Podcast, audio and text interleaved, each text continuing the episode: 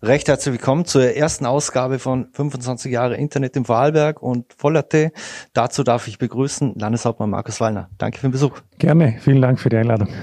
Herr Landeshauptmann, vor 25 Jahren ist es eigentlich so richtig losgegangen im Vorarlberg. Da hat man die ersten äh, Internetanschlüsse etc. verkauft. Wie war denn es bei Ihnen, bei Ihnen? Wo war der erste Berührungspunkt mit dem Internet? Also gute Frage, muss man glaube ich ein paar Jahre zurückdenken. So ganz, ganz konkret kann ich es gar nicht sagen. Ich weiß nur, während der Studienzeit wäre es gut gewesen, wenn die Möglichkeiten schon da gewesen wären. Aber ich habe im Jahre 85 inskribiert und bin dann im Jahre 89, 90 fertig geworden. Da war für Internet noch nicht wahnsinnig viel zu spüren. Das ist erst äh, später dann so richtig dazugekommen. Wenn ich mit das heute betrachte bei, äh, bei den Studenten, was das für ihre Vorteil ist, wenn man da äh, einsteigen kann und natürlich sich jede Information zu jeder Tages- und Nachtzeit besorgen kann. Also das hat später begonnen, ja. Also während der Schulzeit nicht, während der Studienzeit eigentlich auch nicht, ja. Und äh, wesentlich später dann waren die ersten Berührungspunkte dann erst im, im beruflichen Leben, wo die ganze digitale Welt sich erst so langsam aufgebaut hat. Also bei mir war das noch anders, ja, mit Fax und, und, und ohne E-Mails im Wesentlichen und natürlich mit Büchern und mit, mit Stunden in der Bibliothek. Und dann erst später bei den, bei den ersten beruflichen Spuren, äh, da hat es begonnen, ja. Und das, und das waren dann die ersten großen Vorteile. Ich kann mich erinnern, dass das Versenden von Mails war ein Hit. 1995 war ja für Sie eigentlich auch ein besonderes Jahr. Sie haben geheiratet, also heuer feiern Sie silberne gut Hochzeit. Informiert, gut informiert, mhm. ja, genau, im August dann. Sind in die Politik aktiv eingetreten, also als Gemeindevertreter im Fraßstands. Ähm, wie war denn das jetzt 1995? In dem Fall erinnern Sie sich da gern zurück? Naja, natürlich an die, an die Hochzeit, äh, logischerweise. Wir feiern jetzt ein paar Mal im Sommer die Silberne, es ist schon ja, ein wichtiger Moment eigentlich. Es fällt in den August hinein, wir werden uns da ein bisschen zurückziehen und ein bisschen feiern können. Ja, und der Beginn der politischen Laufbahn, der war, äh, eigentlich war er schon früher während der Studienzeit, aber vielleicht gar nicht so, so bewusst im Sinne von, dass man jetzt äh, so direkt in die Politik einsteigen will, sondern es war noch während der Studienzeit, ich habe mich damals geärgert über, über verschiedene nicht so gute Studienbedingungen und habe dann beschlossen, dann dagegen was zu tun. Es war, es ging damals um Wohnungssituation für Studenten. Es ging um die Frage, wie, äh, wie man mit äh, umgeht zwischen Professoren und Studenten. Also es sind ganz interessante Fragen gewesen, was äh, bedeutet Universitätsentwicklung und so. Und äh, mir ist damals darum gegangen, dass man sich für Studenten einsetzt und deren Studienbedingungen. Und das war der Einstieg. Äh, später dann wieder ein bisschen weniger. Und dann äh, 1995, das ist richtig, ja, wenn ich zurückdenke, hat das begonnen in der, in der eigenen Gemeindevertretung in Vorstands. Übrigens eine, eine gute Möglichkeit, überhaupt politisch tätig zu werden.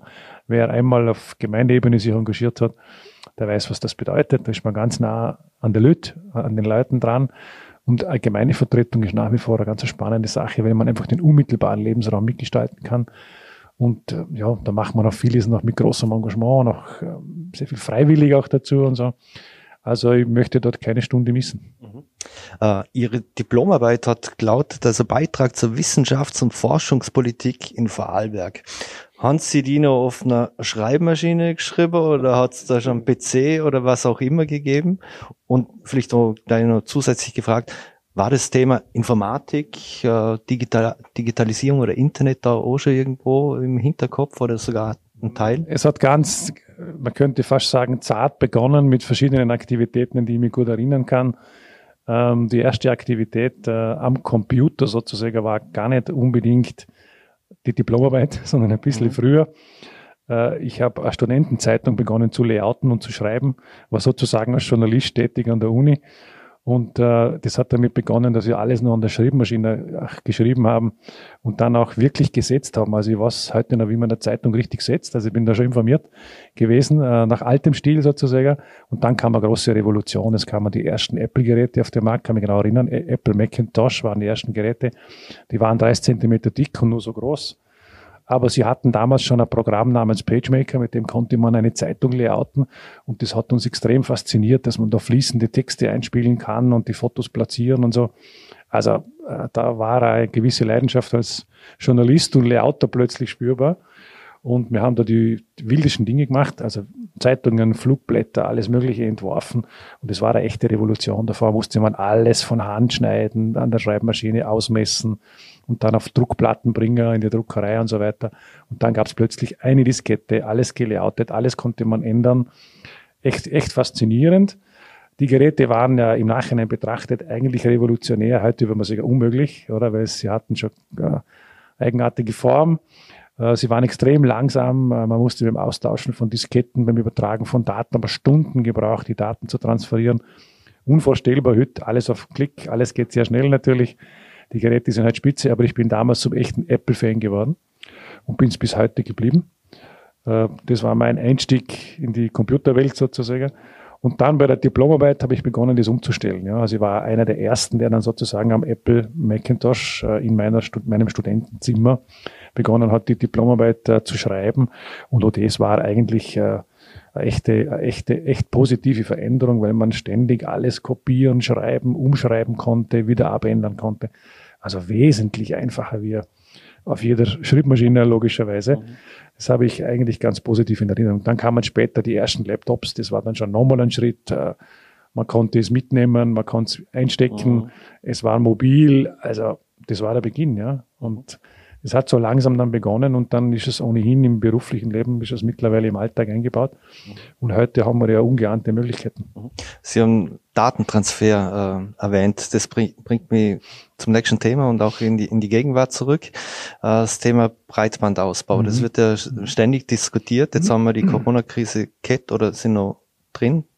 Ähm, hat es auch gezeigt, wie wichtiger äh, entsprechende Infrastruktur ist für die Menschen und die Wirtschaft und dass das ganz wichtig ist, dass wir sowas brauchen? Naja, bei genauerer Betrachtung war die Corona-Krise in dem Zusammenhang eigentlich äh, ein Lernfaktor. Da haben wir echte Lernkurve mitgemacht und zwar deswegen, weil wir noch nie eine Situation hatten, eigentlich in ganz Österreich und in vielen Teilen Europas, wo so viele Leute zu Hause waren und so viele Leute gleich, gleichzeitig nämlich darauf angewiesen waren, ähm, einen Zugang zu haben und äh, einen Internetzugang zu haben und auch ein Homeoffice betreiben zu können oder Homeschooling betreiben zu können. Das heißt, da sind, äh, da sind die Geräte schon heiß gelaufen und damit natürlich auch äh, schonungslos offengelegt, wie die Infrastruktur dahinter auch funktioniert, zum Beispiel bei Schulen und so. Und es, es lohnt sich, diese, diese Auswertungen sozusagen anzuschauen. Man könnte sagen, im Vollbetrieb, also wenn wirklich so viele Leute da haben sind und das brauchen, zu schauen, sozusagen, wo schlagen die Systeme an. Und wir haben schon gemerkt, wir sind in Vorarlberg in einem guten Ausbaustandard, aber wir haben auch Lücken. Und äh, im Vollbetrieb spürt man das besonders stark. Wenn alle Kapazitäten gebraucht werden, wenn alles im Einsatz ist, dann kommt man natürlich auch an Kapazitätsgrenzen. Und das wurde genauso schonungslos offengelegt wie manches andere auch. Jede Krise wirkt gelegentlich wie ein Brennglas, mhm. in dem die die Probleme, die im Hintergrund da sind, noch sichtbarer werden.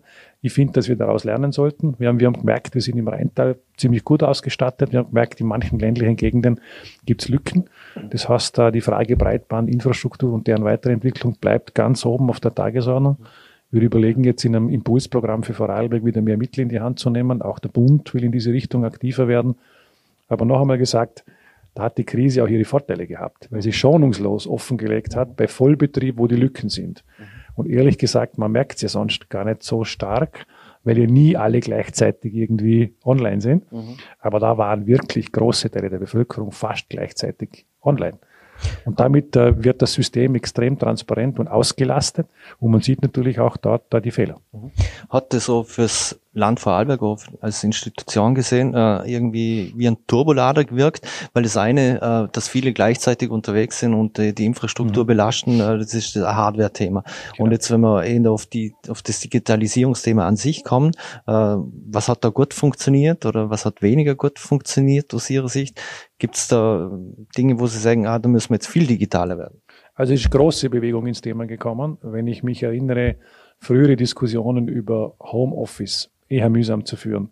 Frühere Diskussionen, äh, wirklich Videokonferenzen gut abhalten zu können, eher schwierige Diskussionen. Äh, in der Verwaltung nicht so leicht zu implementieren. Jetzt ging es sozusagen auf Knopfdruck. Uh, unsere EDV-Abteilung hat hervorragende Arbeit geleistet. Wir haben hunderte Mitarbeiter ins Homeoffice versetzt. Innerhalb weniger Tage hat das funktioniert.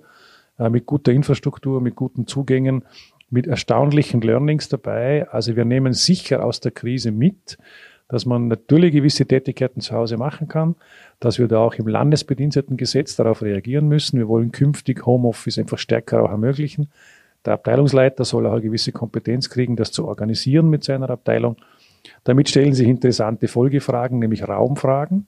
Das heißt, äh, es sind die Zeiten auch vorbei, wo jeder immer ganz alleine ein, ein Büro hat oder zu zweit, zu dritt in einem Büro. Ich glaube, da kommen neue Zeiten auf uns zu, weil mit Homeoffice-Lösungen kann man auch Büros anders miteinander teilen. Also da gibt es schon sehr spannende Effekte. Videokonferenzen sind zum Alltag geworden, sowohl auf dem Laptop, äh, am Handy als auch in Videokonferenzräumen, wo man wirklich breitere äh, Foren einladen kann. Äh, ich glaube, das wird zum Standard. Äh, einfache Folge daraus ist, äh, ich glaube, wir können die Dienstreisen nach Wien halbieren. Das würde ich mal schätzen. Äh, das heißt, wir, wir sind weniger in der Luft, wir verbrauchen weniger CO2, wenn das so läuft. Und äh, wir sparen Geld, weil äh, es muss jetzt nicht wegen jeder Sitzung nach Wien gefahren werden. Wir haben gemerkt, ein beachtlicher Teil kann man eigentlich auch via Videokonferenz erledigen. Und wir arbeiten daran, das im Haus auch fix zu installieren. Dann kommen andere Fragen noch dazu, sozusagen digitale Verwaltung, digitale Abläufe von Förderungen. Es war für eine Verwaltung auch nicht leicht zu sagen, die Bürgerinnen und Bürger dürfen nicht mehr herein. Sozusagen alles wird runtergefahren. Jemand muss auf eine Behörde, er braucht dann einen Pass, er braucht irgendeine Erledigung in der Behörde. Er darf nicht mehr hinein wegen Corona. Mhm. Und das hat die Frage aufgeworfen, wie behalten wir den Kontakt zu den Bürgern und welche Serviceleistungen gehen wirklich online? Und auch das wird natürlich schonungslos offengelegt. Das heißt, in so einer Situation zeigt sich von einem Tag auf den anderen, was funktioniert und was nicht funktioniert. Und äh, daraus haben wir auch gelernt. Also wir haben gesehen, es gibt Dinge, die laufen und wir haben das Potenzial festgestellt und haben gemerkt, äh, wir können deutlich mehr digital mit dem Bürger kommunizieren. Wir können verschiedene Förderungen, Antragstellungen, Bürgeranfragen einfach digital erledigen. Es muss nicht jeder auf eine Behörde laufen. Äh, da ist vieles möglich. Äh, in der Krise war es notwendig plötzlich von einem Tag auf den anderen. Und das funktioniert, was eigentlich ein gutes Zeichen ist. Aber ehrlich gesagt, vor der Krise waren, der, waren das auch nicht leichte Diskussionen. Soll man, soll man nicht? Arbeitsgruppe einsetzen, sieben Sitzungen wenig Ergebnis. Jetzt Krise, umstellen und dann geht von einem Tag auf den anderen relativ viel. Ich plädiere sehr dafür, dass wir so manches, was wir dort aus der Reaktion heraus schnell gemacht haben, jetzt im Nachhinein sauber analysieren und dann auch überlegen, was wir übernehmen in die, in die besseren Zeiten, die jetzt ja auch wieder kommen. Also werden viele Behördengänge in dem Fall auch in Zukunft wegfallen, die physischen, und man wird dann auch digital mehr Dinge Ich glaube, es gibt können. da ihres Potenzial und vor allem auch sozusagen die Online-Erledigungen. Also wir haben zum Beispiel festgestellt, das ist jetzt sehr ein Detail, aber diese äh, PDF-Formulare, die man am Ende wieder irgendwie ausdrucken mhm. sollte oder muss, äh, ist etwas, was wir beenden sollten. Also wirklich Online-Erledigung heißt auch Online-Formular, heißt ausfüllen, klicken und absenden und dann auch wirklich online erledigen und also von hinten bis vorne durchdenken. Ähm, das hat eine Menge von Folgewirkungen, weil wenn man eine Online-Förderung online wirklich erledigen will, dann muss sie eigentlich sehr einfach sein. Sie muss sehr transparent sein. Das heißt, man beginnt auch anders zu denken in der Frage, was will ich dem Bürger jetzt eigentlich sagen, wie kommt er jetzt da schnell zu einer Antragstellung. Man kann nicht komplizierte Online-Formulare bauen, man muss einfache Online-Formulare bauen. Und da geht es ja nicht nur um eine Technik, sondern wenn ich ein einfaches Formular entwickeln muss, wo der Bürger genau weiß, was er bekommt, mhm. da muss ich auch eine einfache Förderung machen. Mhm. Das heißt, ich muss dahinter ein einfaches Gesetz erstellen, eine einfache Richtlinie erstellen. Und das hat ganz interessante Folgen. Wir neigen dazu, das Gesetz einmal zu machen oder Richtlinie zu machen. Das hat dann viele äh, Varianten und Ausnahmen, reagiert auf viele Lebenssituationen. Und dann sagen wir, können wir das online abwickeln. Ja. Und ich glaube, das ist ein, ein, ein Zugang zum Thema, der eigentlich nicht mehr modern ist. Wir müssen es von der anderen Seite her denken und sagen, eigentlich muss theoretisch alles online auch irgendwie möglich sein. Und das heißt, wir müssen es von vornherein einfacher für den Bürger machen. Also es kann sein, dass diese Digitalisierung in der Krise auch einen Schub in Richtung Vereinfachung bringt. Mhm. Weil äh, Online-Formular kann nicht kompliziert sein, weil dann funktioniert es nicht. Wir sehen es bei den Förderungen, wo es kompliziert ist, da klappt es auch online nicht. Da klappt es weder am Papier noch online. Mhm. Und dort, wo wir es einfach machen, geht es innerhalb von Tagen und der Bürger versteht es und macht es schnell. Und das ist eigentlich ein wahrer, ein echter Bürgerservice. Und da muss man hin. Digitalisierung als Schub sozusagen für Vereinfachung von Regeln und mehr Bürgerservice. Das ist eine Chance, die wir haben. Mhm. Da braucht es auch viele, viel digitale Kompetenz dazu. Äh, das bringt mich auch zum nächsten Thema. Amazon weiß, was wir uns wünschen oder was wir uns kaufen wollen. WhatsApp weiß, mit wem wir unsere Kontakte teilen. Äh, Google weiß, wo wir uns aufhalten. Facebook weiß, mit wem wir uns austauschen, was wir lesen. Wie wichtig ist denn das Thema digitale Kompetenz? Ich glaube, für uns ein echtes Schlüsselthema. Also vor der Krise hat man das auch intensiv diskutiert und gefragt, wo liegen die Schlüsselkompetenzen der Zukunft. Und wir haben gesagt, die Jugend braucht eine digitale Kompetenz. Die muss digitale Problemlösungen beherrschen. Und das muss man früh beginnen, im, im Bereich der Schule natürlich schon, aber bis hinauf zur Fachhochschule mit echten äh, Ausbildungsverbesserungen im Bereich der Informatik, der Software und des Programmierens und so weiter. Äh, und es geht über Anwendungen hinaus. Also man muss so in kreative Lösungen hineinkommen können. Nicht nur der Meister im Anwenden sein, sondern spannend ist, wer es wirklich erfindet, also wer das App baut und nicht wer es anwendet. Mhm. Und das sind so Dinge, die man lernen muss. Es hat äh, hohe Anforderungen an digitale Kompetenz. Wir haben äh, versucht, auf allen Ebenen jetzt eigentlich begonnen seit einiger Zeit, auch mit den Sozialpartnern gemeinsam einen digitalen Campus aufzubauen im Vorarlberg, sozusagen als Hülle, wo sich dahinter viele Ausbildungsmöglichkeiten im Bereich der Digitalisierung befinden. Und das werden wir eher fortsetzen. Ist auch eine Schlussfolgerung aus der Krise heraus. Äh, ohne digitale Kompetenz in Zukunft nicht wettbewerbsfähig, sowohl in der Wirtschaft direkt, aber auch im Bildungssystem, bei den Pädagogen, äh, an der Schule selber, äh, bis zu Hause, wenn ich jetzt wieder an Homeoffice denke. Ich glaube, das wird der Schlüsselfaktor werden. Die Regionen, die ja gesunde digitale Kompetenz aufbauen, die werden natürlich eher vorne mit dabei sein. Mhm. Und wenn wir beim Thema digitale Kompetenz sind, äh, wie kann man das älteren Menschen vermitteln? Natürlich stehen junge Menschen, die damit aufwachsen, sehr im Fokus, aber vor allem auch ältere Menschen, die dann vielleicht Behördengänge etc. vielleicht mit dem Handy, Laptop oder was auch immer machen wollen. Ich glaube, man muss es versuchen. Es ist natürlich äh, spurschwieriger, weil äh, vor allem, wenn es dann auch ins hohe Alter hineingeht, dann ist natürlich die Vertrautheit mit dieser Technik was sehr Fremdes. Und da gibt es natürlich Berührungsängste. Oft staubt man aber auch wieder, wie Senioren sich da plötzlich bewegen in, in der Welt des Digitalen, äh, wie sie ganz automatisch auch äh, mobile Anwendungen verwenden. Äh, ich glaube, eine Möglichkeit ist auch, ähm, Senioren oder der älteren Generation die Vorteile auch näher zu bringen. Ja, es gibt ja viele Möglichkeiten, die ihnen auch unmittelbar im Alltag helfen können. Aber naturgemäß, glaube ich, wenn das Alter wächst, äh, ist äh, sozusagen die Zurückhaltung bei neuer Technik größer. Äh, und bei der Jugend oder bei den Kindern ist das sozusagen von Anfang an ohnehin schon irgendwie von, fast von Geburt an mit dabei. Die tun sich natürlich leichter. Aber da sind vor allem auch die Seniorenorganisationen und so sehr gefragt. Die Nachfrage nach so Kursen, Ausbildung, äh, Umgang mit Internet, Umgang mit Handy, Umgang mit verschiedenen mobilen Formen, die sind eigentlich sehr gefragt. Ja, es ist interessant. Also die ältere Generation will das anwenden können natürlich und sieht, dass sie sonst abgehängt wird. Aber ich glaube, da gibt es schon einen naturgemäßen Unterschied. Ja. Die ältere Generation tut sich manchmal schwerer, aber äh, das Näherbringen von Vorteilen im Umgang mit der Technik ist eine Möglichkeit dazu. Ich habe gerade die großen Tech-Unternehmen angesprochen, was die mhm. alles über uns äh, über uns wissen. Jetzt wird in Deutschland äh, diese Corona-Warn-App äh, immer wieder diskutiert. Wie stehen Sie eigentlich dazu? Weil auf der einen Seite die einen wissen alles und da diskutiert man riesig drüber. Es gibt bei Corona eine ganz große Herausforderung, wenn man künftig einen generellen Lockdown der gesamten Gesellschaft und Wirtschaft vermeiden will. Und die heißt, ähm, die Kontakte schnell auffinden. Und in Wahrheit geht es da nicht um Tage oder um Stunden, oft geht es um Minuten oder Sekunden. Also wenn man wirklich schnell ist, dann hat man eine Chance, sozusagen dieses Virus auch rasch unter Kontrolle zu bringen. Und überall dort, wo dieses Auffinden von Kontakten nicht funktioniert, ähm, weil es tagelang dauert, weil man nicht weiß, wer hatte mit wem Kontakt, ist halt die Gefahr groß, dass sich ein Virus ausbreiten kann. Deswegen bin ich da ein bisschen sozusagen mit zwei Seelen in der Brust. Äh, ich verstehe die Sorgen um Datenschutz, um die persönlichen, die persönliche Nachverfolgung von Kontakten, alles, was damit zusammenhängt. Niemand, glaube ich, will das wirklich gern von uns, äh, weil es ein Eindringen in die Privatsphäre ist, aber umgekehrt, wenn es um den Schutz der Gesundheit geht, wenn ich innerhalb von Sekunden wirklich feststellen könnte, wo waren die Kontakte und dort rasch reagieren kann, dann halte ich es eigentlich meiner Abwägung für vertretbar. Mhm.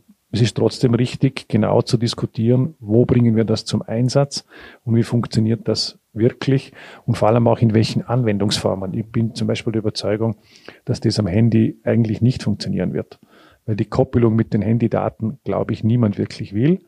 Ich glaube, dass man eher ein System finden müsste, wie es jetzt ein ein Vorarlberger Unternehmen angedacht hat, mit dem, mit dem, mit dem Produkt Safety, es sozusagen auch technisch vom Handy zu entkoppeln.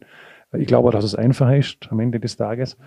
Aber wenn, wenn ich mir so vorstelle, äh, der totale Zugriff auf Handy und Handydaten und alles, was dahinter steckt, auch wenn es nur den Anschein erweckt, äh, löst viel Unsicherheit aus. Ich glaube, wenn man das, wenn man es technisch trennen würde, äh, in ein anderes System überführen, wo nur diese eine Anwendung funktionieren kann und dort eben eingeschränkt, anonymisiert und so weiter, dann wäre das ein Weg, den man, glaube ich, gehen sollte. Aber es muss uns klar sein, wenn wir äh, beim Auffinden von Kontakten bei der Bekämpfung des Virus schnell sind, dann hat man eine Chance, das rasch in den Griff zu kriegen und einen Lockdown zu verhindern.